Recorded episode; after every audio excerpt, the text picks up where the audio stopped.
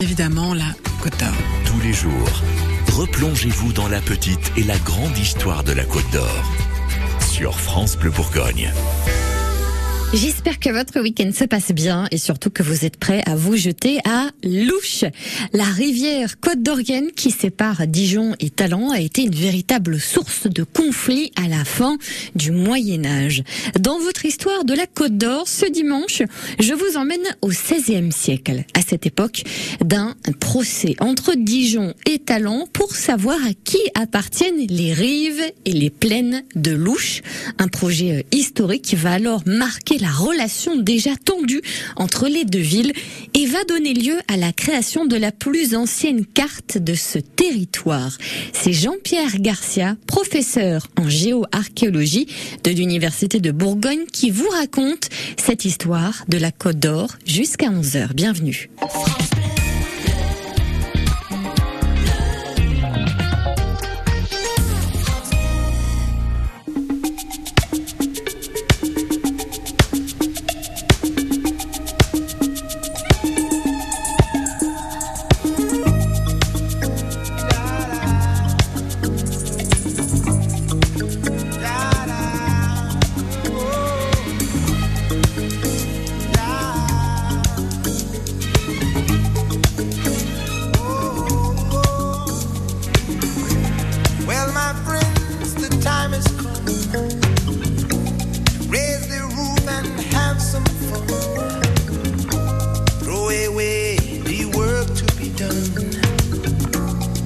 Let the music play on. Everybody sing, everybody dance. Lose yourself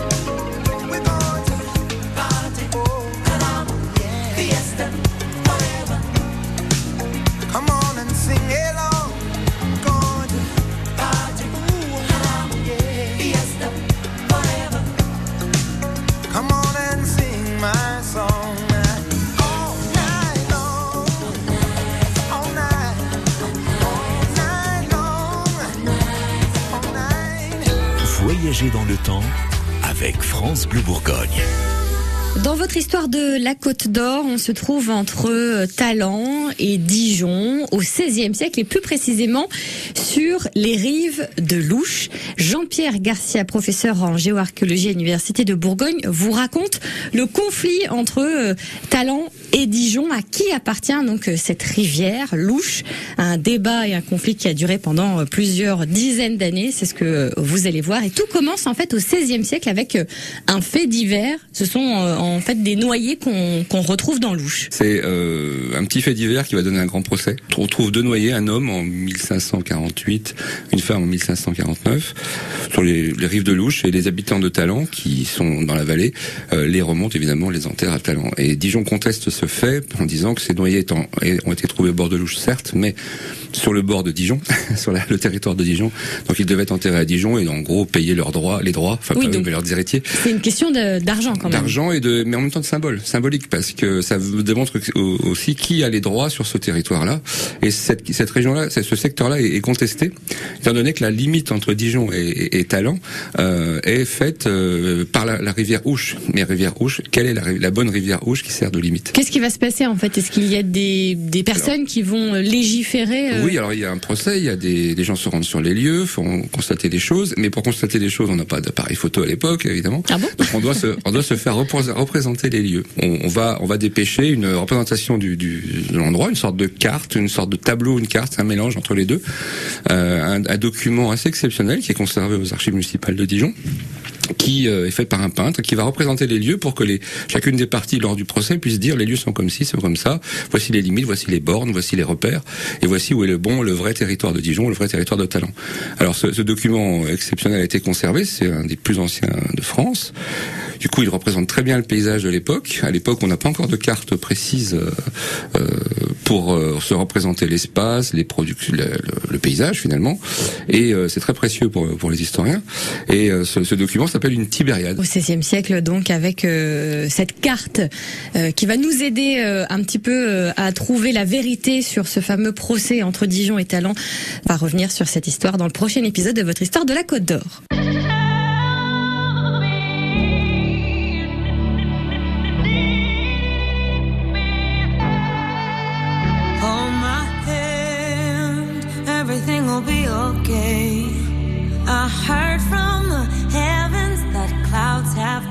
pray, pull me close, wrap me in your aching arms. I see that you're hurting. Why'd you take so long to tell?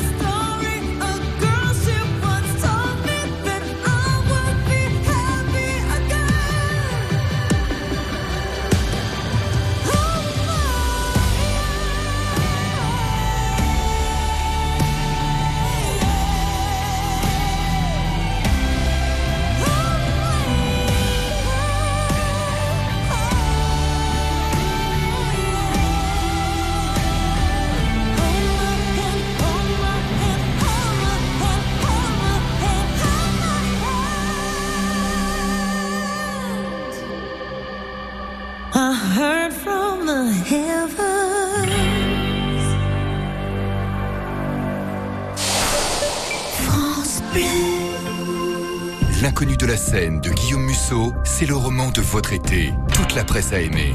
Nice Matin, diablement addictif. Le Parisien, un polar pur jus que vous n'arriverez pas à lâcher une fois commencé. Ouest France, une enquête hors norme. Les échos, un pur polar. La presse, le livre nous hante encore une fois la lecture terminée. M6, une histoire parfaite.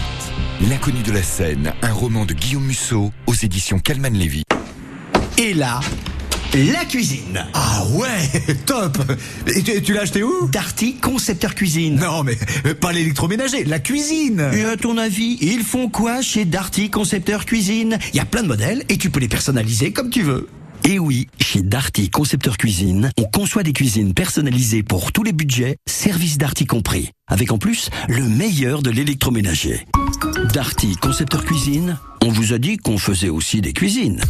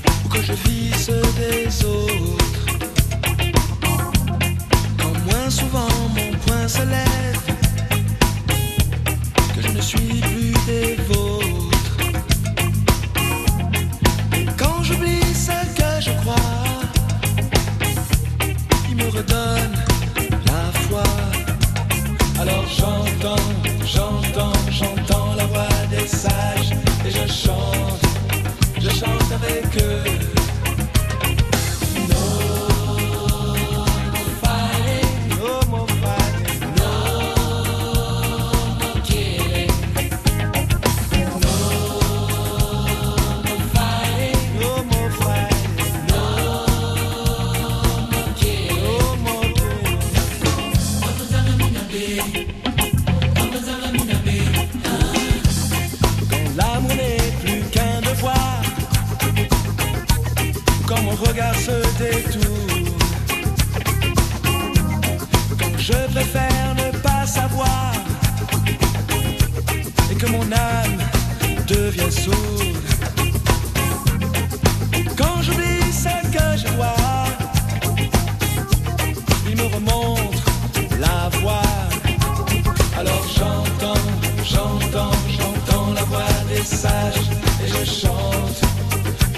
avec eux.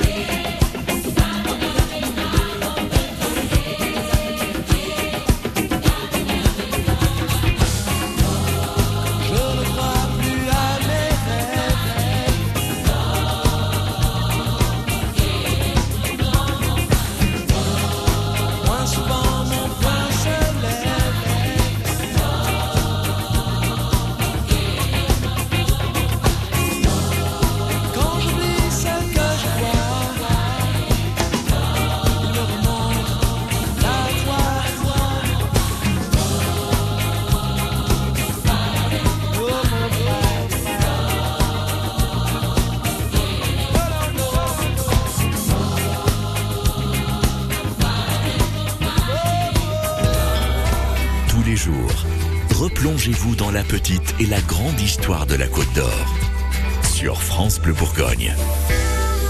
Nous sommes au XVIe siècle, dans cette histoire de la Côte d'Or, avec euh, Jean-Pierre Garcia, professeur en géoarchéologie à l'Université de Bourgogne. On s'intéresse à un procès, à un conflit entre Dijon et Talent à cette époque, qui se dispute sur le sujet suivant, à qui appartient la rivière Louche. Et pour ça, euh, eh bien, on va faire appel à un artiste qui va euh, réaliser un plan qui s'appelle en fait une tibériade, un plan de louche entre Talent euh, et Dijon. Et c'est quoi en fait exactement Ah oui, une, tibériade. Alors, on a oublié le terme maintenant, mais c'est même inventé à Dijon, le terme quasiment inventé à Dijon, euh, parce qu'on se réfère au Tibre. Le Tibre, c'est la rivière euh, qui passe à Rome.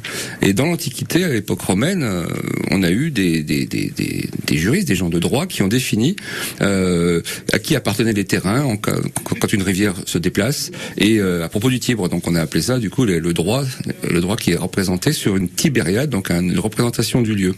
Et les dictionnaires de l'époque disent qu'une tibériade, c'est la description, les plans que l'on produit dans, un procès pour représenter et faire usage aux juges euh, de la situation des lieux contestés.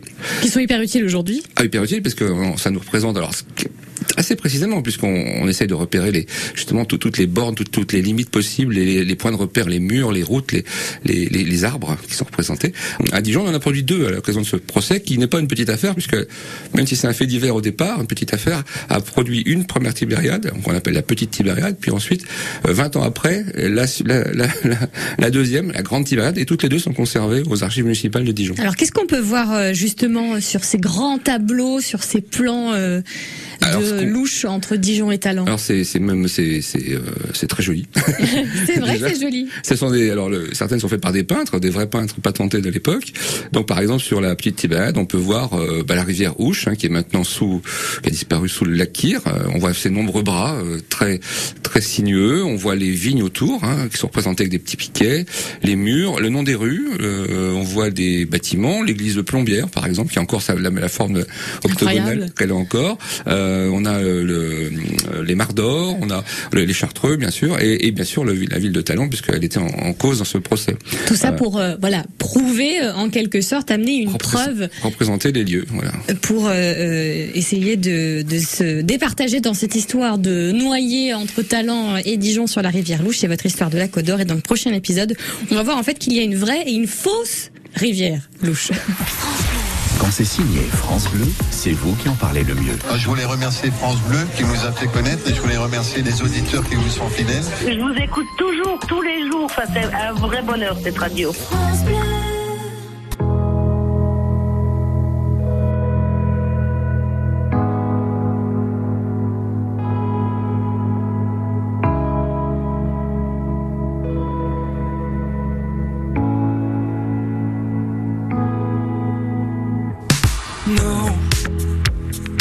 On ira voir la mer, voir si les gens sont fiers. Imaginez Montello,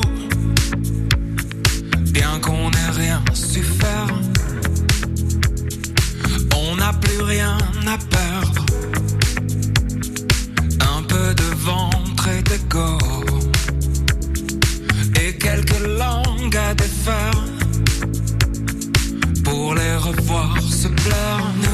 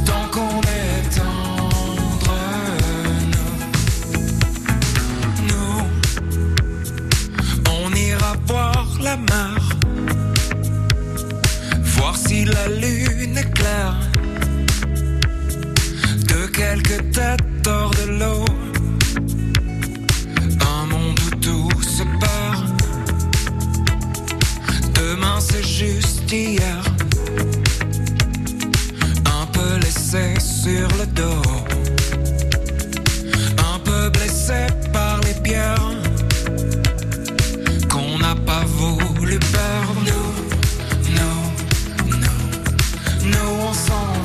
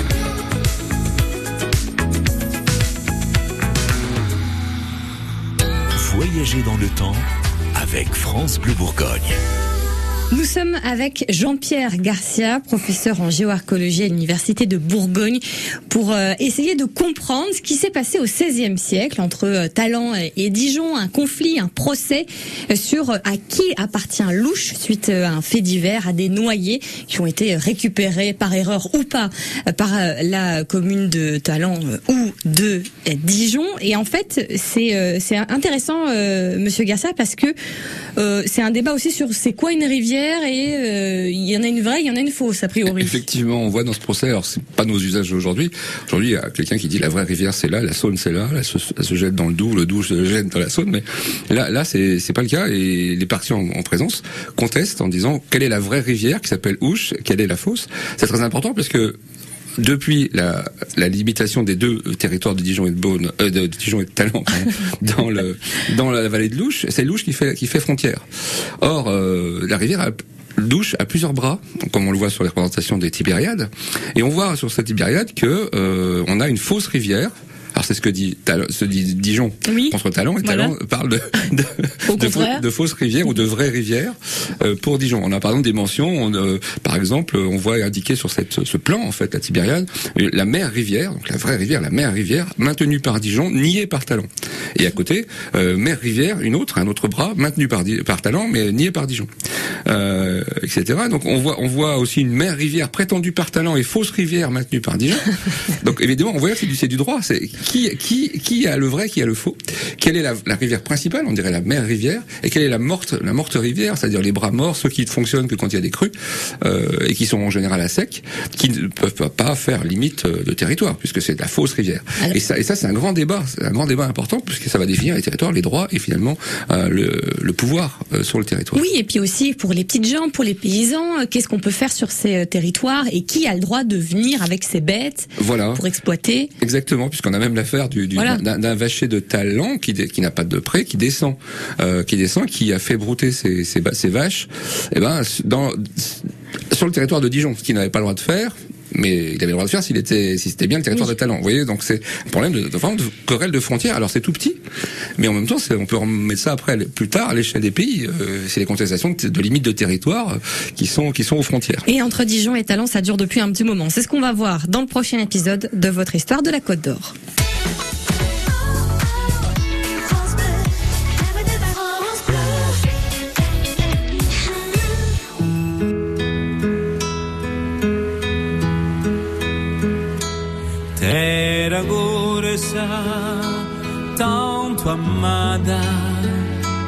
Io ti tengo ancora me, di vicino o di lontano, quando canto, canto per te, terra corsa.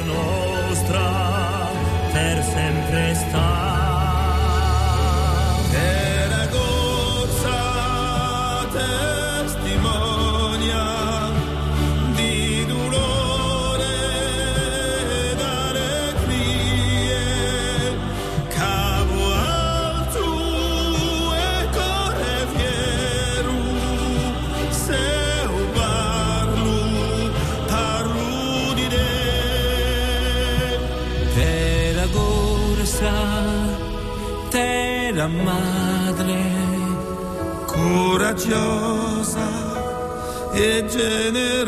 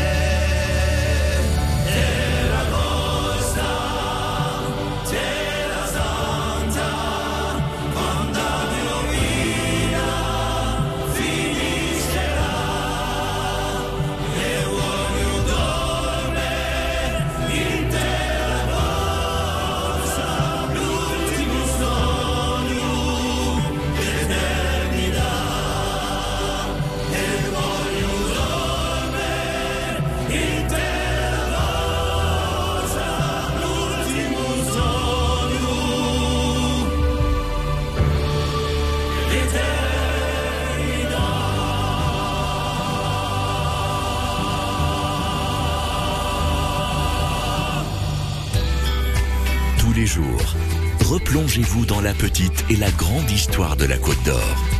Sur France Bleu Bourgogne. On est reparti ensemble dans cette histoire de la Côte d'Or avec Jean-Pierre Garcia, professeur en géoarchéologie à l'université de Bourgogne, qui euh, zoome aujourd'hui sur euh, un, événement euh, pendant une époque particulière ici chez nous en Côte d'Or, le XVIe siècle, avec donc ce conflit entre la ville de Talent et la ville de Dijon concernant la propriété autour des rives de l'Ouche qui séparent ces deux communes. Et c'est, ça semble être quand même euh, un événement assez marquant entre ces, ces deux villes. Mais pourquoi c'est si important en fait ce procès? Pourquoi, pourquoi on se bat autant euh, les deux parties? Ah, Effectivement, euh, et l'enjeu c'est vraiment la ressource, euh, l'accès à l'eau, et là, pour les moulins par exemple, comme Louche, mais l'accès aussi aux, aux quelques prés qui sont dans la vallée de Louche. Aujourd'hui on les a oubliés puisqu'il y a le lac à la place. Et il faut savoir que le, territoire de euh, si c'est limite à, la, à Louche à l'époque, Louche passe au ras de, des rochers, actuellement la route en fait, qui est Oui. la route du lac Kyr. Euh, et euh, Talent du coup n'a vraiment pas de pré. euh, Au-delà des rochers, il n'y a pas de pré.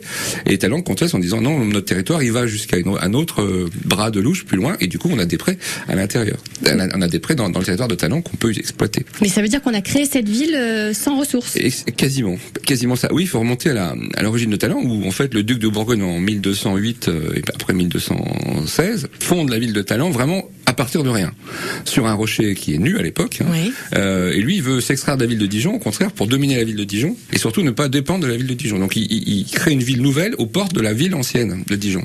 Donc déjà, on voit que ça peut être source de conflit. Déjà, euh, de frontières. La frontière, c'est le boulevard des Clomiers aujourd'hui encore. Et ensuite, euh, le problème, c'est que cette, cette, cette ville nouvelle n'a pas de ressources. On a juste un plateau sec, pas d'eau, Il n'y a pas d'arbres. pas de rivière, très peu d'arbres, pas de bois pour se chauffer, pas quasiment un, un peu de champs, pas de prés euh, pour les vaches. Euh, donc en fait, toute l'économie du Moyen Âge à l'époque, elle est, très très restreinte. Et donc Talent n'a de cesse de d'essayer d'exister pour avoir des ressources. Talent, du coup, n'est obligé de vivre que de ce qui peut pousser sur des terrains assez secs et arides, la vigne, mais aussi euh, les pierres. Donc ce qui a donné plus tard les, nombreuses carrières qu'on voit encore à, à Talent. Mais du coup, euh, l'enjeu est vraiment important, l'accès à l'eau et l'accès au pré euh, de la plaine de Louche, qui est un peu plus riche un peu plus fertile. Et ça va euh, prendre euh, une ampleur euh, aussi euh, avec euh, ce fameux euh, changement euh, climatique, ce petit air glaciaire qu'il y aura aussi au Moyen Âge. Et c'est ce qu'on va voir dans le prochain épisode de votre histoire de la Côte d'Or. Quand vous écoutez ça, Classique rock. quand vous montez le son avec ça, Classique rock.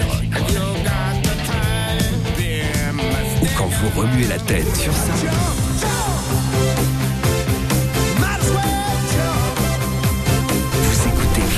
Bleu Classique Rock. Classique Rock sur France Bleu, chaque dimanche, dès 22h30. La grande histoire de la Côte d'Or revient dans moins de 5 minutes.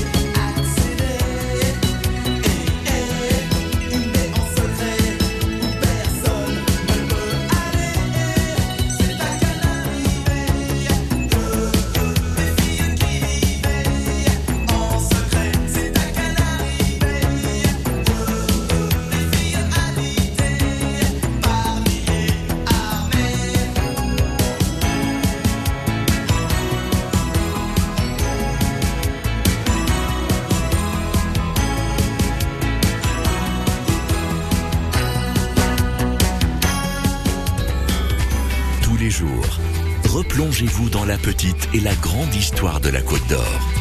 Sur France Bleu Bourgogne. On parle euh, politique au, au Moyen Âge dans votre histoire de la Côte d'Or avec euh, Jean-Pierre Garcia, professeur en géoarchéologie euh, à l'université de Bourgogne. Au XVIe siècle, des conflits, des procès qui ne cessent entre Dijon et Talent pour savoir à qui appartient la rivière de Louche. Et c'est très important. Le problème, c'est que une rivière, bah, c'est vivant, Voilà. et que du coup les frontières, elles bougent un petit peu tout le temps. Exactement. Alors évidemment, on les, on les croit des fois euh, stables, euh, inchangés, comme le Rhin entre la France et l'Allemagne depuis longtemps. Euh, mais effectivement, quand on fixe la, la frontière entre euh, Talon et Dijon sur Louche, Louche a l'air fixe et stable. Et on est dans une période climatique stable, c'est ce qu'on appelle le beau Moyen Âge. Euh, mais à partir de, de la fin du Moyen Âge, euh, les choses changent. On rentre dans le petit âge glaciaire. Et à cette époque-là, ben, les rivières commencent à, à bouger un petit peu, mais c'est pas encore très très très marquant. Ce qui se marque et, vraiment, c'est au cours du XVIe siècle, à partir des années 1560, c'est juste on a- Ah oui. pendant notre affaire Tout à fait. notre affaire de procès, justement, sur contestation, c'est que les rivières bougent beaucoup à ce moment-là, parce qu'on rentre dans une phase accélérée du changement climatique, qui est le petit âge glaciaire. Donc il va faire très froid en fait. Il va pendant, faire, euh, il va faire froid et beaucoup plus humide. Oui. Et du coup, les rivières euh, bah, divaguent, euh, ont de nombreux bras, changent, bougent. Et, et du coup, les, toutes les frontières qui sont fondées évidemment sur des rivières qui ont l'air stables sont contestées. Et c'est ce que retrace, sans le savoir à l'époque, il ne le savait pas, le, ce, ce procès retrace en fait un problème lié au changement climatique de l'époque, hein, qui est le petit âge glaciaire. Euh, même, on s'est connu partout. À l'époque, même Montaigne, donc le, le philosophe écrivain Montaigne, en 1580, écrit que 20 ans avant, donc vers 1560, euh, il y a des, des, il voit il voit sa Dordogne bouger, la, rivière Dordogne dans le sud, et euh, elle, euh, elle, en 20 ans, elle a tant gagné et dérobé le fondement de plusieurs bâtiments, donc elle a érodé des bâtiments, que pour lui c'est quelque chose qui montre que bien qu'on les croit stables, ils ont des grands mouvements, ils sont bien vivants et ils bougent beaucoup. Alors là, ça montre bien cette petite affaire sans que les gens l'aient perçu à l'époque. C'était déjà un effet d'un changement climatique qui occasionnait un problème de, de, de, de de territoire et que ça montre aussi combien on considère souvent que les choses naturelles sont stables alors qu'en fait elles bougent et elles sont bien dynamiques. Et qui sont toujours d'ailleurs d'actualité malheureusement euh, aujourd'hui. Merci beaucoup Monsieur Garcia. Merci. La grande histoire de la Côte d'Or, c'est aussi du lundi au vendredi à 7h10 et 16h20. You said you hated the ocean, but you're surfing now. I said I love you for life, but I just sold our house. We were kids at the start, I guess we're grown ups now. Mm. Couldn't ever imagine even having doubts, but not everything works out. No, now I'm out dancing with strangers. You could be casually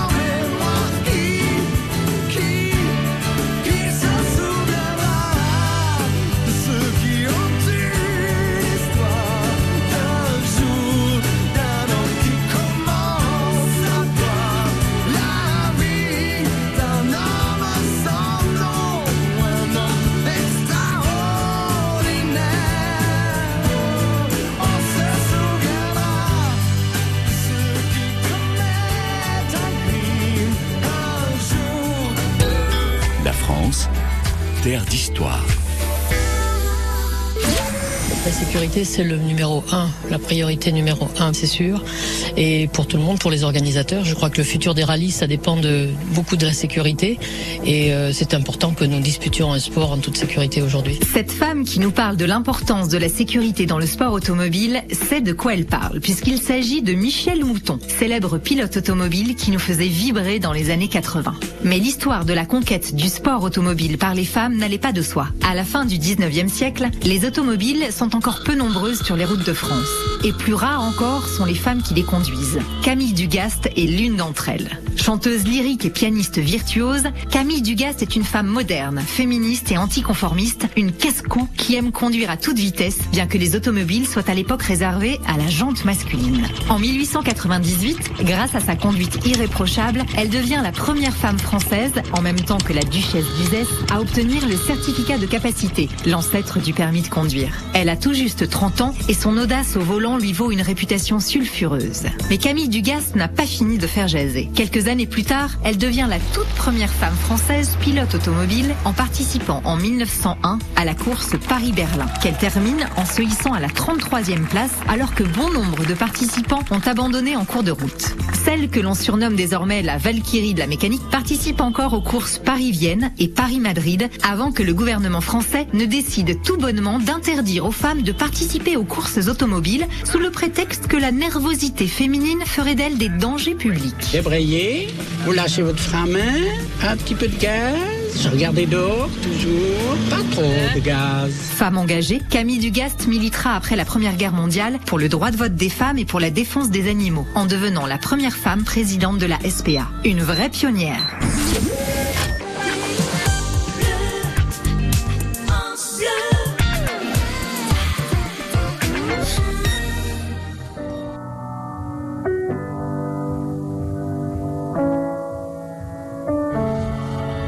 Si je pars, je me souviendrai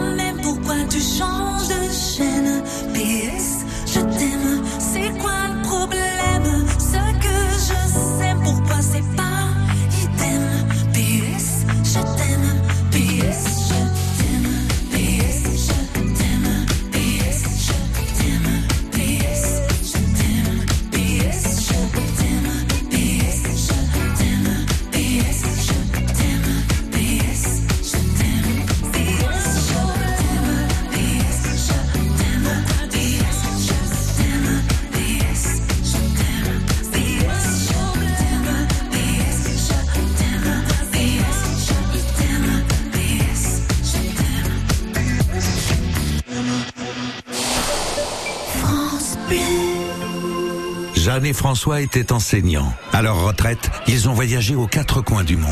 Mais leur plus beau souvenir sera d'avoir aidé 700 chercheurs à lutter contre la maladie. À l'Institut du cerveau, il n'y a pas que les chercheurs qui font avancer la recherche. Contre Alzheimer, Parkinson ou les AVC, vous aussi, faites un leg à l'Institut du cerveau. Demandez notre brochure au 01 57 27 41 41 ou sur leg.institutducerveau.fr. Vous connaissez le Hugues Au Danemark, c'est l'art de vivre chez soi. Évidemment, Thomas. Chez nous, on appelle ça Akena. Akena? Oui, c'est le bien-être garanti grâce au véranda Akena. Confort, lumière, sécurité, isolation. On est si bien dans sa maison. Oh, jag älskar det. Ça me donne envie de tester. Venez chez moi, j'ai un hammam. Ah non, chez nous, c'est les saunas. Akena, la reine des vérandas. Et des percolas. France Bleu. France Bleu. 44 radios locales au plus proche de vous dans toute la France. Ici, c'est France Bleu Bourgogne. Connecté